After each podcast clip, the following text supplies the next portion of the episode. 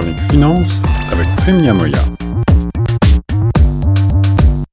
Et on continue sur les ondes de choc avec maintenant notre page finance et économie et notre spécialiste en la matière. J'ai le plaisir de retrouver au bout du fil Prime Niamoya. Bonjour Prime. Bonjour Guillaume. Ravi de te retrouver, tu vas bien? Ça va, merci. Aujourd'hui, euh, je t'ai proposé un sujet sur les finances de la ville reine, la ville de Toronto, qui va devoir boucher un déficit record de quelques 857 millions de dollars. C'est ce qu'ont annoncé les autorités il y a quelques jours. Quelles sont les raisons d'un tel déficit? Il y en a plusieurs. Il y a eu la pandémie aussi, l'article que vous m'avez envoyé. Parce que la ville a dû s'occuper beaucoup des questions sociales dans la ville par exemple au niveau des, sans-abri, pas oublier.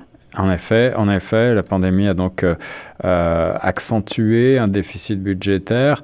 Euh, ce n'est que le début, avertissent d'ailleurs certains experts à propos de ce, ce déficit.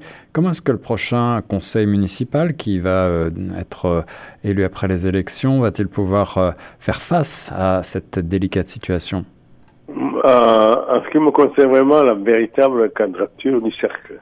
Alors, qu'est-ce que qu'est-ce qu'il euh, qu'est-ce qu'il devrait euh, quels sont les paramètres pardon que euh, ce nouveau conseil municipal va devoir prendre en compte pour établir un budget? Ah, Il devrait de toute façon examiner toutes les voies possibles de ramener le déficit à, zéro et examiner les, la probabilité de mettre une, des taxes, une ou plusieurs taxes, ce qui n'est pas une bonne nouvelle. En effet, alors là, euh, c'est euh, la solution euh, de la taxation supplémentaire. Cette risque de hausse d'impôts pour les Torontoises et les Torontois serait un petit peu dramatique dans un contexte de, forte inflation qu'on connaît, notamment pour les ménages. qu'est-ce que, quelles, seraient les taxes qui pourraient être mises en place? On parle d'une taxe sur le chiffre d'affaires, sales tax. Ah, ah. Pour les, pour les entreprises, Oui, il y aurait une taxe sur les infrastructures, comme dans notre grande ville de la Mélix du Nord. Une taxe sur les infrastructures, oui. Ouais. Mhm. Euh, et, les ménages seraient-ils euh, touchés alors par ces hausses éventuelles? Forcément, parce que on pense mettre en place une, une hausse de la taxe foncière une hausse de la taxe foncière. Alors ça, c'est pas forcément une très bonne nouvelle. Et dans ce contexte de forte hausse des prix, alors que les salaires ne suivent pas forcément, on imagine que le pouvoir d'achat va euh, y perdre. Est-ce qu'on doit aussi redouter des coupures dans les services municipaux? On, parle déjà du fait que les services municipaux de Toronto ne sont pas forcément à la hauteur des attentes? C'est une probabilité et je pense que le, Bon, le conseil communal euh, municipal de Toronto va éviter de couper dans les dépenses sociales, mhm.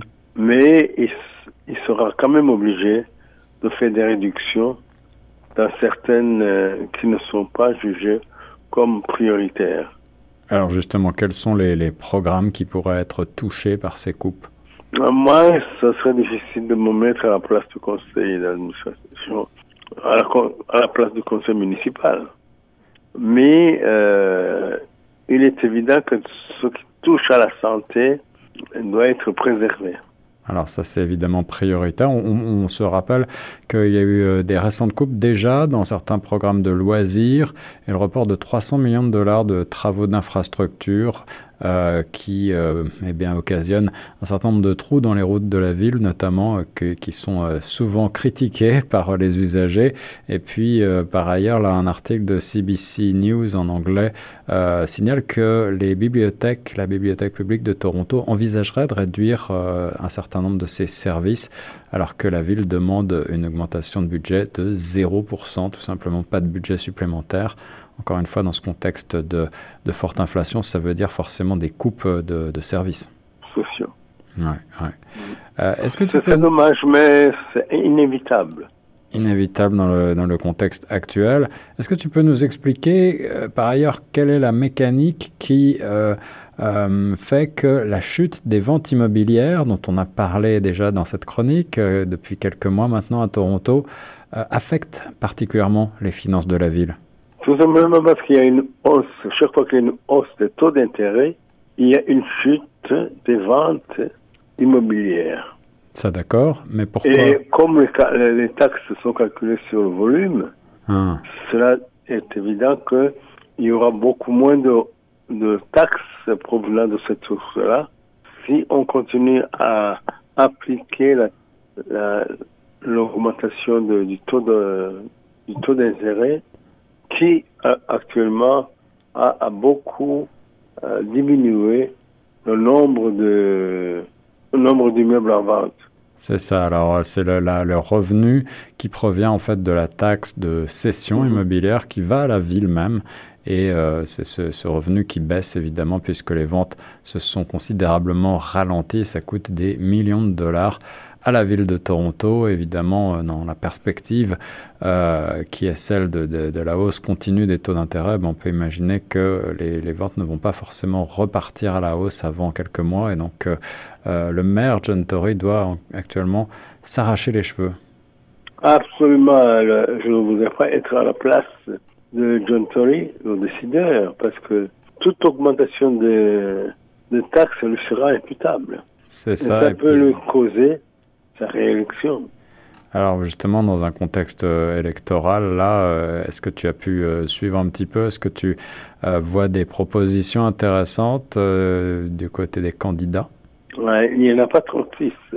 Sauf que, bon, maintenant, évidemment, avant les élections, les hommes politiques vont essayer de louvoyer, mais ils seront obligés, après les élections, de prendre une décision sur la hausse des, des sur la hausse des, taxes sur certains produits et services. C'est ça, et j'ajoute que euh, certains candidats comme euh, euh, Gilles Penalosa demandent au fédéral et au provincial un, financement permanent pour aider tout simplement la ville dans son travail. C'est un petit peu quelque chose de surprenant, non? Oui, mais à moins qu'il y ait une catastrophe qui arriverait, je ne pense pas que Toronto, qui est quand même la, la plus grande ville de du Canada puisse avoir la mensuétude de, à la fois de la province et du gouvernement fédéral. En tout cas, bien difficile d'équilibrer cette année le budget de la ville de Toronto. Merci pour cette analyse, Premier Moya. Je t'en prie, Guillaume.